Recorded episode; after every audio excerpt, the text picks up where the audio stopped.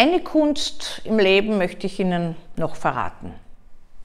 Es ist die Kunst, etwas so anzunehmen, wie es ist und nicht enttäuscht sein, wenn es nicht so wird, wie man sich gewünscht hat.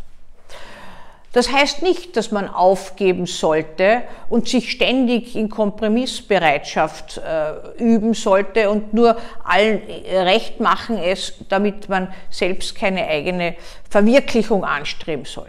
Nein, ganz im Gegenteil. Die Kunst dabei ist nur, dass man Abstriche machen kann.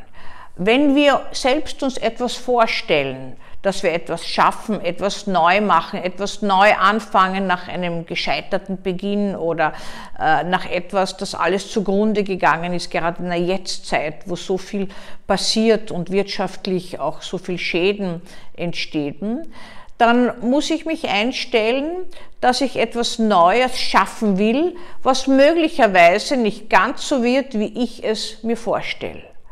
Nun gibt es Menschen, die das dann komplett verdammen und sagen, das ist nichts. Das heißt, vom eigenen, was alles war, kommt es dann in das Nichts, wenn es nicht so wird. Die Kunst wäre jetzt, dass man sich einstellt auf das, was daraus jetzt wird, was ich geschaffen habe, was ich mir vorgenommen habe und wie es geworden ist. Weil man hat immer Erfahrungen dabei gemacht und diese Erfahrungen im Leben bringen weiter. Sie wissen ja schon, ich bin ein Fan davon, dass man besser scheitern lernen sollte, was nicht heißt, dass nicht auch die Motivation am Erfolg Wesentliches weiterbringt. Aber dieses Scheitern haben ja auch manche äh, Menschen äh, dann, wenn das äh, Produkt, was sie hervorbringen, nicht ganz so wird, wie sie es vorgestellt haben. Äh, immer wieder habe ich Patienten in der Praxis, die mir berichten, dass sie im Leben nichts weiterbringen. Und wenn ich dann ein bisschen nachfrage, dann höre ich unglaubliche Leistungen. Dann sage ich aber, entschuldigen Sie, was Sie mir da erzählen jetzt, aber das ist ja alles nichts. Ja? Das heißt, die Latte, wie es sein sollte, ist wahnsinnig hoch. Man muss aber wissen, dass dieses Ideal, was diese Menschen haben, unerfüllbar ist als Ideallatte optimal, weil man erreicht sie nie. Kaum hat man etwas erreicht, geht die Latte auch schon höher. Äh, aber wenn man es erfüllen will, dann kann das krank machen, weil man ja nie zufrieden mit sich ist. Ich persönlich finde ja, Zufriedenheit ist ein Gefühl, was viel schwieriger zu erreichen ist als Glück. Glück hält nicht, nicht? Bei uns in Kärnten würde ich sagen, sagt man, das Glück ist ein Vogel, zieht gleich weiter, kommt vielleicht wieder.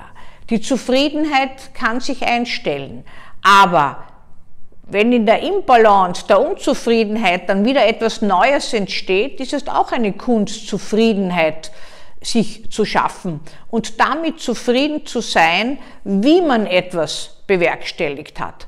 Es gibt Menschen, die haben Erfolg nach Erfolg objektiv beurteilt. Und all das, wie ich Ihnen schon jetzt erzählt habe, ist für Sie gar nicht wert, irgendwie betrachtet zu werden. Die schauen immer weiter nach vorn, reiben sich wahnsinnig auf dabei, weil sie sich über sich selbst nicht freuen. Nicht? Die, zum Beispiel Studenten habe ich manchmal, die drücken eine Prüfung nach der anderen. Zack, zack, zack, zack. Und immer sagen sie, naja, und dann, wenn ich fertig bin, dann. Es ist aber nie dann, weil es geht schon wieder weiter. Die Unzufriedenheit ist da. Es ist nicht so optimal gewesen. Ich habe nicht das geboten, was ich eigentlich mir vorgestellt habe. Und es ist auch nicht die Fähigkeit da, liebevoll mit sich umzugehen, sich zu freuen, wie ein kleines Kind sich zu loben, auch wenn man Fehler gemacht hat und wer einen kritisiert hat, habe ich Ihnen eh in den letzten Videos schon erzählt.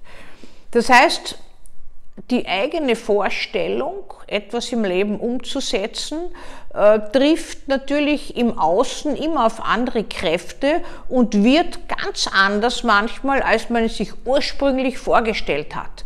Aber hier ist jetzt wieder ein Lern- und Adaptationsprozess notwendig, dass man das liebevoll annehmen kann. Natürlich, wenn es gar nicht der eigenen Vorstellung entspricht und äh, die Menschen sagen, das ist ein Misserfolg gewesen, dann kann man, sollte man kurz innehalten und sagen, Und wofür war dieser Misserfolg? Der war auch für etwas gut, dass ich etwas gelernt habe. Ich habe mal einen Maler behandelt und der hat mir erzählt, der malt dann die 30 Bilder, davon ist nur ein einziges wirklich brauchbar. Dieses Brauchbar habe ich dann hinterfragt und mir erzählt, also da ist die ganze Kraft, Energie und auch das ganze Kreative drinnen, was er in den anderen Bildern äh, eigentlich schon ausgedrückt hat, die aber das alles nicht so erfüllt haben. Und ich glaube, da ist etwas Wahres daran. Auch wenn wir scheitern und wenn wir Misserfolg haben, ist es eine neue Erfahrung, die wegweisend ist. Äh, auch wenn das nicht so angenehm und nicht so positiv ist.